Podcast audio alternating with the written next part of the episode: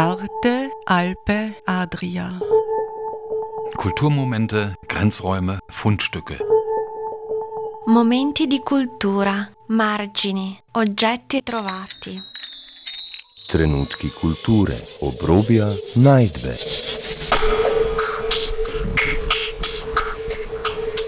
Ein Kulturmagazin von Dagmar Trauner.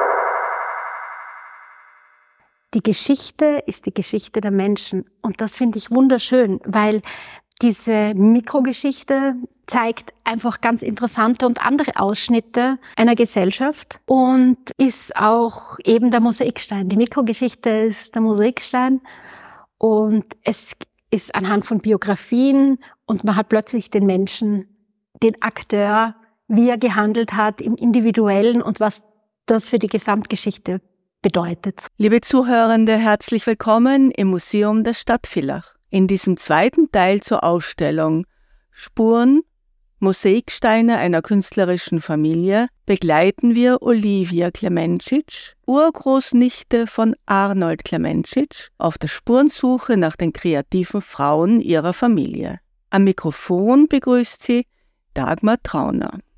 Ja, und äh, wie geht's jetzt hier in der Ausstellung weiter? Nein. Man sieht hier am Boden auch äh, Kopien des Stammbaums genau. und not auch handschriftliche Notizen.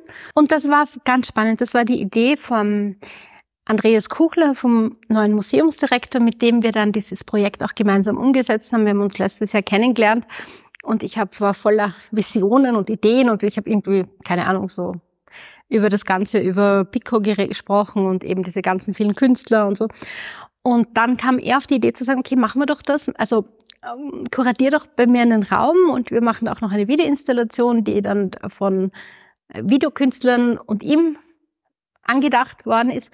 Und er gesagt, ja, gern. Und dann war seine Idee, machen wir doch, werfen wir doch diese ganzen unfertigen und unvollendeten Stammbäume den äh, auf den Boden und zeigen wir quasi, wo die Stammbäume weggehen, damit quasi die Bilder zu der, zu den Menschen und der ganzen Kulturgeschichte passen und, und, und die Bilder mit der Kulturgeschichte, also verbunden sind und äh, beziehungsweise sich einordnen in die Kulturgeschichte. Und ich finde, dann gab's äh, und, und so haben wir dann diesen Raum umgesetzt, was mir sehr gut gefällt. Und er hat völlig recht. Es ist was Unfertiges. Und es ist diese Kulturgeschichte eben sehr wichtig. Ich möchte nur unseren Historiker, den Alexander Wertnick, der auch für die Katz schreibt, zitieren, der immer zu mir sagt, ja, es ist ja alles wichtig. Du musst alles mitnehmen. Ich, mir, ich habe dann ist dann manchmal unangenehm und denke mir, braucht man das alles? Und er, nein, nein, das ist alles wichtig. Das heißt, äh, dass man einfach sagt, ja, es gibt so viele Interess äh, äh, Informationen, die tatsächlich in der Geschichtsforschung oder Kunstgeschichte, also Kunstgeschichte sowieso, aber in der Geschichtsforschung wichtig sind, sei es Rechnungen, wo jemand eingekauft hat, dass man über da was weiß. Also das heißt, und dann war das so, eigentlich eine gute Idee. Und dann hat der Andreas gemeint, ja, du hast ja da so alles unfertige Stammbäume. Und das stimmt, das sind alles Skizzen. Und wie eine Forschung, die beginnt und die ist unfertig. Und das soll es auch ein bisschen zeigen, weil wir haben angefangen, der eine weiß das, der andere weiß das. Und jetzt kommen wir zu dem Thema der Spuren, die wir hier auch sehen. Woher kommt der Titel Mosaikstein einer künstlerischen Familie? Ich habe mir überlegt eben, es gibt, wie wir sehen, und ich merke es täglich, na, es gibt eigentlich ganz, ganz viel kulturhistorische Elemente in der eigenen Familie, die nicht aufgearbeitet sind, beziehungsweise auch die eigene Familie. Wenn so viele Künstler sind, ist das irgendwie normal, dass irgendjemand Künstler wird. Also man, man hat da nicht so diese Besonderheit, beziehungsweise ist es auch bei uns so gewesen, dass irgendwie ähm, äh, zu viel in, im, im Stammbaum herumzugraben, sowas äh, in meiner also Familie ungern gesehen, äh, also nicht gesehen, sondern das hat, hat, hat für die irgendwie so was Rechtsreaktionäres gehabt, was Konservatives, was dann doch irgendwie nicht so mit dem ganzen Mindset zusammengepasst hat. Und da war dann ich, die, diese Tabubrecherin, die gesagt hat, na, sie studiert jetzt nicht Kunst, sondern Kunstgeschichte. Und da möchte ich Heppner äh, von der Universität Graz zitieren, der dann gesagt hat, in einem, äh, in einem Enlightenment-Kongress, die Geschichte ist die Geschichte der Menschen. Und das finde ich wunderschön, weil diese Mikrogeschichte zeigt einfach ganz interessante und andere Ausschnitte einer Gesellschaft und äh, ist auch eben der Mosaikstein. Die Mikrogeschichte ist der Mosaikstein und es ist anhand von Biografien und man hat plötzlich den Menschen, den Akteur, wie er gehandelt hat im Individuellen und was das für die Gesamtgeschichte bedeutet. So ist mein Zugang. Das heißt, man sieht hier diese skizzenhaften Stammbäume äh, und dann sind teilweise Namen eingeringelt und davon führen rote Linien dann äh, zu den einzelnen Bildern. Mhm. Das sind eigentlich, das sind genau, das sind, das ist zum Beispiel, da sehen wir die Elmar Benkwe Meyerhofer, die Tochter von der Schwester von Arnold Clementit, die auf der Angewandten war, die auch in Venedig war, in Venedig studiert hat und auch eine sehr interessante Geschichte an und für sich hat, weil wir werden im, im wir werden dann im Kunstraum ihr erstes Bild sehen. Aber hier ist ja auch ihr eine ganze Wand mhm. gewidmet. Mhm. Genau. Und äh, wann ist sie geboren? Denn die Bilder sind ja, also eins habe ich gesehen, ist Tschernobyl äh, genau. thematisiert. Das heißt also, genau. äh, von wann sind diese Bilder? Genau, das ist 88. Da, aha, da haben wir das, ich, ich habe es, glaube ich, dazu geschrieben, aber das ist vielleicht von 88. War mal, und die Tante Elme ist geboren, ich glaube, 21. 21. Tante Elme ist 21 geboren. Die Bilder sind aus den 80er Jahren. Genau. Und vielleicht auch zu ihrer Entwicklung. Sie hat, das ist nämlich interessant, die Schwester vom Arnold Clementic, eben die Grete äh, Benkwe oder Clementic verheiratete Benkwe, ist auch ein halbes Jahr in Gestapohaft gesessen. Das, da sind wir gerade dabei, das zu recherchieren, weil die Tante Elma wahrscheinlich ähm, in dieser, auf der Angewandten in einer Gruppe war, wo es eine Widerstandsgruppe gegeben haben muss. Also die Angewandte beginnt auch das erst gerade jetzt aufzuarbeiten. Ich bin da eh in Kontakt, weil das ist ein Thema, das mich sehr interessiert. Und da war es zum Beispiel so, dass sie, sie hat, ähm, sie hat hier noch die Kunst HTL gemacht. Das war so eine Kunstschule in Villach. Ähm, ich glaube, war das nach der Matura war das. Das war ähm, im in der HTL oder in der ähm, CHS, also jetzigen CHS, und ist dann nach, war dann ein Jahr auch in Venedig und ist dann nach Wien gegangen. In den 40er Jahren war sie auf der Angewandten und hat Keramik studiert. Also sie hat eigentlich nicht Malerei studiert, sondern hat Keramik studiert. Und es gibt dann ein ganz entscheidendes Moment, dass sie auch zur Malerei ist. Das werden wir dann unten im Kunstraum sehen. Ja, da gibt es das erste Ölbild von der Tante Elma. Das war eine, das ist die Geschichte, sie hat gegenüber vom Kalcherhaus gewohnt, Maler Kalcher, in der alten Dependance Moser, wo jetzt dieses Altersheim ist. In Villach. In Villach. Es war eine Vollmondnacht und dieses Licht und die Farben haben sie unglaublich inspiriert und aufgewühlt und berührt. Und das war der Tag und die Nacht, sagen wir nicht der Tag, das war die Nacht, wo sie sich, äh, wo sie sich getraut hat, zu Öl zu greifen. Und das war auch der Tag, wo sie mit ihrer Malerei begonnen hat. Das ist, da sieht man eben, wie sie technisch begabt war. Sie ist auch immer mit dem Arnold Clementic, mit dem Onkel Noldi malen gegangen. Sie war immer die Schülerin von ihm und da sieht man noch ihre, und der hat sie auch immer unterstützt und immer mitgenommen. Und da sieht man noch ihre Malerei. Und im Museum haben wir dann schon eine Weiterentwicklung in die Konzeptmalerei und die kritische Auseinandersetzung mit den Themen. Das ist mir erst, dass es ihr dann nicht um die Malerei gegangen ist, sondern um Inhalte, die der Gesellschaft präsentiert hat. Und das ist eben auch ein Familienbesitz. Ist in Familienbesitz, genau. Auch da ist das ganz wichtig, das Werk eigentlich aufzuarbeiten und zu bearbeiten. Mhm. Und bei ihr war das so, sie war eben, ähm, sie, sie war in, auf der Angewandten in den 40er Jahren und da gab es einen Satz, was man mir gesagt hat von Erzählungen, ich möchte das jetzt auch noch verifizieren. Die, Mu die Mutter ist von einer Mitarbeiterin gefragt worden, wann es wieder Butter gibt. Und die, meine Groß Urgroßtante hat zu ihr gesagt, wenn die Führerbilder von der Wand genommen sind und entrahmt. Und was jetzt mir kolportiert worden ist, ist, dass dieser Satz eigentlich ein geflügeltes Wort war in den Widerstandskreisen auf der Angewandten. Verifizieren können wir es noch nicht, aber und deswegen ist meine Großtante, also ihre Mutter, dann ein halbes Jahr im Villach, im Gestapo-Gefängnis ähm, in der, ähm, ähm, am Hauptplatz eingesessen. Und die Tante Elma hat sich, sie hat äh, eben in einem Moment, den wir kennen, es war eine Vollmondnacht, ist sie, hat sie gesagt, sie fangt jetzt mit Öl an, sie greift zur Farbe. Und dann hat sie angefangen zu malen und ihre Arbeiten waren immer gesellschaftskritisch. Ich würde diese Arbeiten von ihr fast als Konzeptmalerei bezeichnen. Und sie hat im Jahre 88 oder in den 80er Jahren sich mit dem Thema Bodenversiegelung und Bodenverbrauch ähm, beschäftigt, hat das kritisch beurteilt. Wir haben da auch wie visionär ein Krankenbett im Grunde genommen, als ob sie diese Corona-Geschichte vorausgesehen hätte, wer weiß.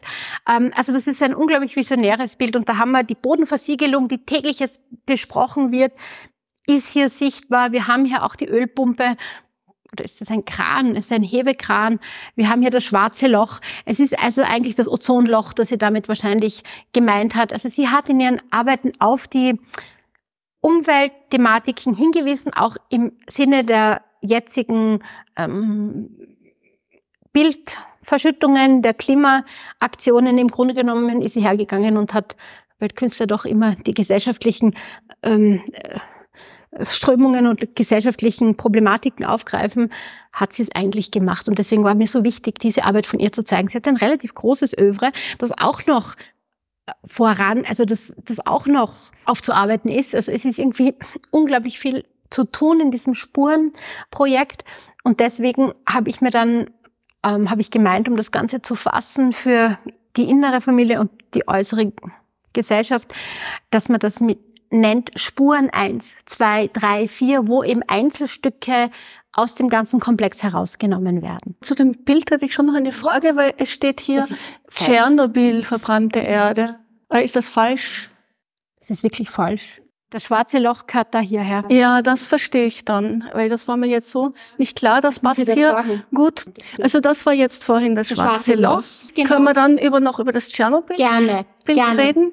Das ist das schwarze Loch und da ist das Tschernobyl. Und ich gehe vielleicht auch noch auf, wir haben das extra da hinaufgehängt. Ähm, das Spielzeug der Bonzen, den ganzen Zirkus Grande, wie es in meiner Familie oft geheißen hat. Also wenn irgendwas Emotionales war, war es immer Zirkus Grande. Das hat jetzt mit den Bonzen nichts zu tun, aber also einfach wilder Zirkus. Und deswegen ist für mich das so wichtig, das aufzuhängen, weil im Grunde genommen all diese Aktionen, die da unten passieren, aufgrund von irgendwelchen bonzenartigen Entscheidungen äh, passieren, wo rücksichtslos über die Erde gefahren wird oder äh, Kriege gekämpft werden, wie jetzt in der Ukraine. Und das Interessante, dass dieses Bild ja auch fast visionär war, weil es ist ein Bild, das ist, es, es geht um die Ukraine. Es geht auch um was weiteres. Das Bild ist eben, da, das ist diese Bäuerin, das ist, also wir, wir befinden uns wirklich auf die, in diesem Bild wieder in dem quasi am, im Konfliktland, in, in der Konfliktauseinandersetzung und auch in der Geschichte. Weil das ist, also einerseits ist das eine ukrainische Bäuerin, ähm, wo sie die verbrannte Erde und die verseuchte Erde beweint und als Frau das den Bezug zu, also äh, sie hat auch ähm, also den Bezug zur Erde findet, aber es geht da ganz stark in diesem Bild um eine ein weibliches Thema. Ich glaube auch, dass der, mit der Erde, der Umgang, der Bodenverbrauch, die Erde, das ist ein ganz starkes weibliches Thema. Wie gehe ich mit meinen Ressourcen um? Wie, wie gehe ich mit den Mitmenschen um? Ähm, wenn man jetzt von, von, von, von diesem weiblichen Zugang äh, der Welt das Leben betrachtet. Und der zweite Aspekt dieser Ukrainerin ist nämlich eine Seite aus der Blechtrommel, weil es geht eigentlich darum, dass sie unter ihrem Rock einen Soldaten versteckt, einen russischen. Wie weiß man das, äh, dass das darauf anspielt? Das gibt sogar ein Schriftstück dazu und ihre Tochter weiß das und ähm, das ist auch aufgeschrieben von ihr. Das ist ja sehr spannend, mhm. ja. Mhm. Äh, aber veröffentlicht ist das ja leider nicht oder das, noch nicht. Das noch nicht, das kommt. Es kommen, also ich habe da die Biografien und es ist eben fest, die Ausstellung bleibt ja äh, zwei Jahre, also im nächsten Jahr geht sie weiter und dann wird es ähm, demnächst, also fürs nächste Jahr wird es dann QR-Codes geben, wo quasi noch mehr Informationen über die Bilder und die Arbeiten heraus gearbeitet sind. Das heißt, das wird digitalisiert und Ja. irgendwo ins Netz gestellt, Absolut. wo man das dann nachlesen kann. Absolut. Und das ist da so ein größeres äh, Studienprojekt, mhm. Genau. Forschungsprojekt. Ja, eigentlich ja. Eben ein Forschungsprojekt und eben auch dieses, der unvollendete Stammbaum und ein Forschungsprojekt, das ständig Fragen aufmacht und neue, neue Spuren sichtbar werden und einfach, wo man weiterkommt in der Erkenntnis, genau, mein Traum oder Wunsch wäre, dann, wenn man viel hat, auch eine, irgendwie eine Form von einer Publikation, das muss man eh in Bänden denken, ähm, das zu publizieren, damit das wirklich dann auch für alle Beteiligten sinnvoll ist und dass man dann wirklich diesen kulturhistorischen Aspekt zusammenfasst. Weil eben, wie gesagt, ich finde das überall interessant, wann kommt der erste Künstler, also ist die Henne zuerst oder das Ei. Diese Geschichte ist vielleicht auch sehr interessant, das ist mir ganz wichtig. Also das war die Nora, geborene Holler, verheiratete Schäfer-Ellmeier. Das ist aber der Schäfer Ellmeier aus Ja. Wien, der die Tanzschule hat. Genau. genau, das ist ein Porträt von ihm. Und ähm, die Nora Schäfer-Ellmeier, da gibt's auch eine besondere Geschichte, das, das liegt mir sehr am Herzen auch. Die Nora Schäfer-Ellmeier war auch eine Nichte vom Arnold Klementschitsch auf der Klementschitsch-Seite. Also das ist jetzt, Klementschitsch nicht, das sind nicht die Italiener, die Berliner, Potocin, die Slowener, sondern das ist die ähm, Nora Schäfer-Ellmeier. Also Nora Holler.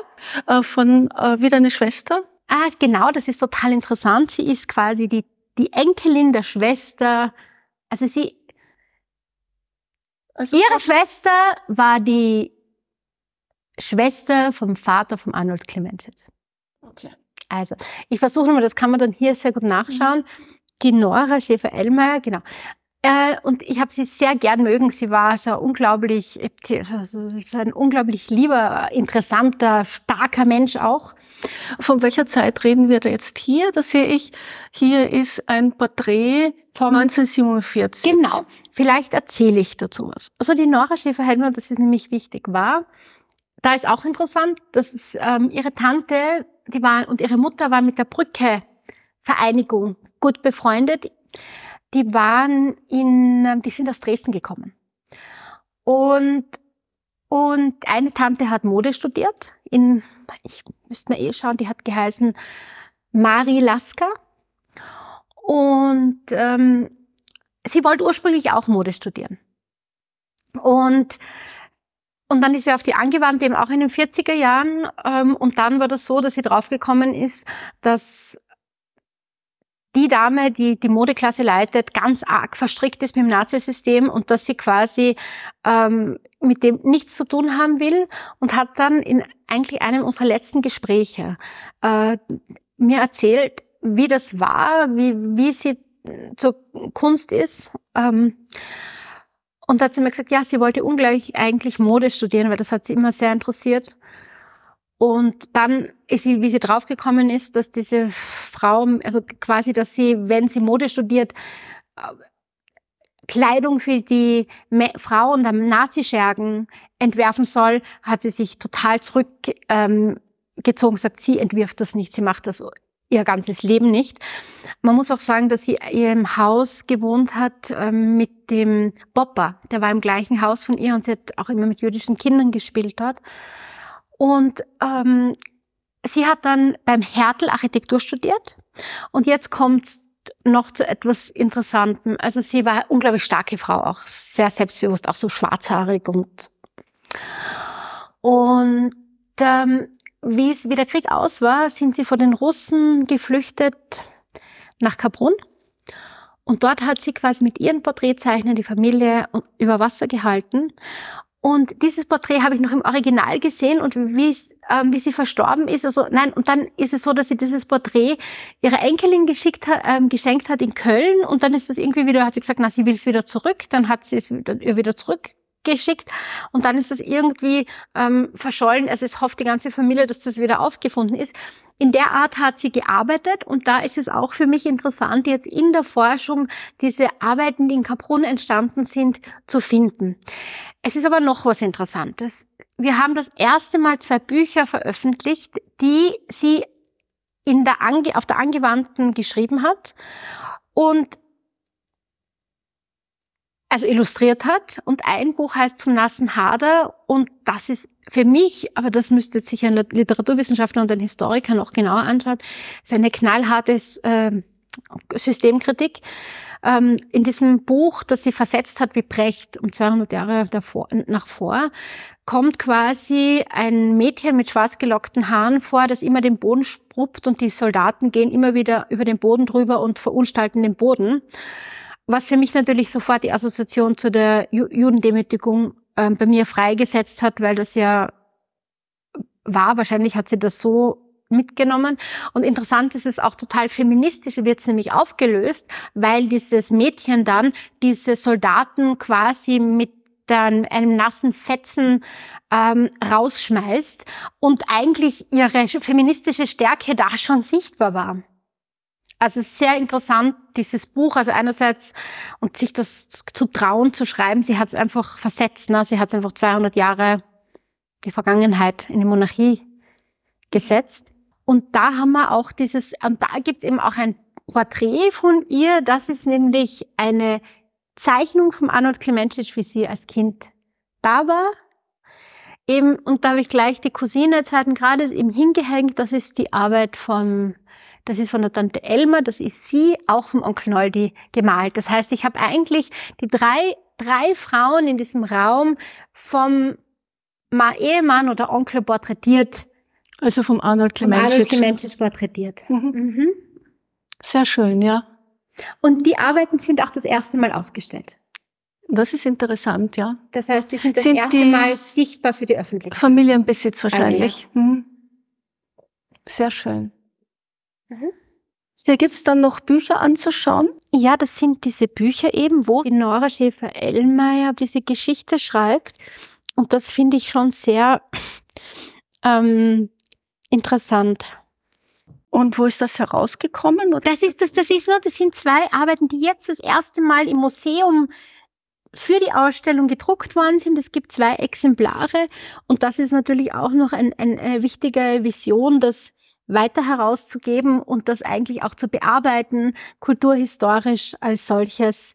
Das ist auch ein Projekt, das ein, wieder eine Spur ist, Spuren, eine Spurensuche und ein, ein eigenes Spurenprojekt. Das heißt, das ist ein Faksimile von mhm. Blättern, mhm. die im mhm. Familienbesitz waren. Genau, sind. Mhm. Sind. Genau, zum Beispiel da geht, das ist für mich, geht's mir die Gänselheit runter, wenn sie schreibt, Vorwärtskameraden, da wird einfach die Bude gestürmt. Jungfer Lise wird nicht unbarmherzig sein. Sprach's und schritt mutig die Stufen hinan und trat in die Stufe, ihm folgten die anderen. Da wurde aber Jungfer Lise bitterböse, ihr armer Fußboden, den sie soeben erst gescheuert hatte. Welch Gesicht bekam er? Also, das ist für mich schon sehr interessant. Ja. Genau, oder da. Da schaut doch, jeden Tritt eurer schmierigen Stiefel sieht man. Was seid ihr denn für ungeschlachte Klötze? Nun kann ich von vorne beginnen. Marsch, trollt euch von dannen, ehe die Wirtin kommt. Im Grunde genommen nie, hat sie Bilder, die in dieser Zeit passiert sind, die sie versetzt und dann aber gleichzeitig auch diese Demütigung der Frau, die sie reinbringt. Das ist ein, also ein, ein irr feministisches Buch eigentlich. Und da gibt's dann noch etwas in diesem Buch. Und diese ähm, Bilder sind auch von ihr. Die sind auch von ihr. Illustrationen. Ja, genau. mhm. Die sind auch von ihr, ja, genau. Genau, und dann lasst sie, das ist so schön in der Auflösung, sie lasst sie, sie lasst die Frau gewinnen und die sich zur Wehr setzt, wo sie dann äh, schreit, äh, nun schritt Lise, ähm, aber ähm, desto früher aber schritt Lise zum Angriff. Hinaus, sage ich, hinaus, Einbrecher seid ihr, kein feine Wächter, hinaus, hinaus. So schrie sie und schwang den unheilvollen Hadern immer näher rückend, immer näher. Boldi hatte schon längst sein Gewehr ergriffen, aber noch immer zauderte sie, so schmachvoll den Kampfplatz zu verlassen. Also das heißt, da sind wir auch in dem Thema, wo quasi die Widersetzung, also das ist für mich so eine Aufarbeitung der Zeit und finde das sehr hochinteressant. Ja, sehr spannend. Also im Grunde genommen hat sie dann auch, ist diese Auflösung gegangen, dass quasi sie gewonnen hat als Frau und wahrscheinlich übertragen auch als Jüdin, aber das wissen man nicht, das kann man nicht wissen. Das ist für mich nur, auch wie sie beschrieben wird als, als blond, schwarz gelocktes Mädchen, Und dann gab es ein zweites Buch, das sie gemacht hat. Das ist jetzt auch, weil sie ja dann auch in der Tanz, ein, ein, Tanz, Tanz, ein Buch der Tanzschule. Das ist quasi, das ist dann schon nach dem Krieg, aber von ihr gewidmet, gedichtet und geschrieben. Und da hat sie quasi auch ein Gedicht geschrieben zum Tanzen, der Tanzkurs. Sehr schön, ja. Genau, vielleicht ist auch noch zu sagen, das ist interessant. Die Monika Kuspiko ist eine Malerin, die sich mit, mit abgelaufenen, ihre, ihre Basis ihrer Malerei und ihrer Kunst sind abgelaufene Medikamente. Sie arbeitet mit den Bildern und dieses Bild heißt quasi von Pico zu Paracelsus. Sie beschäftigt sich, liest über Medizin und, und, und, und, und, und sucht, also es ist eine ganz starke Auseinandersetzung mit, ähm, mit der Medizin, mit dem Schaffen der Medizin, aber auch mit den kritischen Aspekten der Medizin. Und in welcher Zeit bewegen wir uns da? Diese ähm, Arbeit ist dieses Jahr entstanden, mhm. das ist extra angefertigt worden für diese Ausstellung. Ja, sehr schön, ja. Mhm. So, wir sind inzwischen angekommen im Kunstraum Finner. Das ist am Hauptplatz 10. Und dann sind auch noch zwei Arbeiten von der Monika Kuspiko. Das eine ist von Fritzi bis Anton Gohn, weil in dem Haus, in dem wir uns jetzt befinden, da war auch die Wohnung vom Anton Gohn. Und der Anton Gohn war Pestforscher und Tuberkuloseforscher in Indien und war auch für den Nobelpreis nominiert im, im Rahmen seiner Forschungen für die DPC.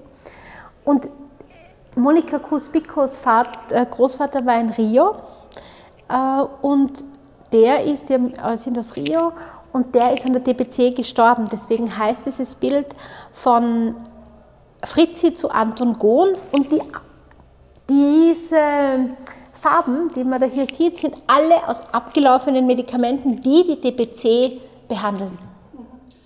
Sie hörten einen Rundgang durch die Ausstellung Spuren, Mosaiksteine einer künstlerischen Familie im Museum der Stadt Villach. Die Kuratorin Olivia Klemencic führte durch die Familiengeschichte ihres Urgroßonkels Arnold Klemencic und stellte dabei vor allem die künstlerischen Frauen in den Fokus. Gestaltung der Sendung Dagmar Trauner.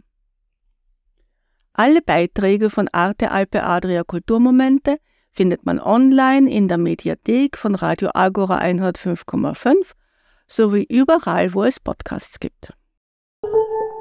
Arte Alpe Adria Kulturmomente, Grenzräume, Fundstücke. Momenti di cultura, margini, oggetti trovati. Trenutki kulture, obrobja, najdbe.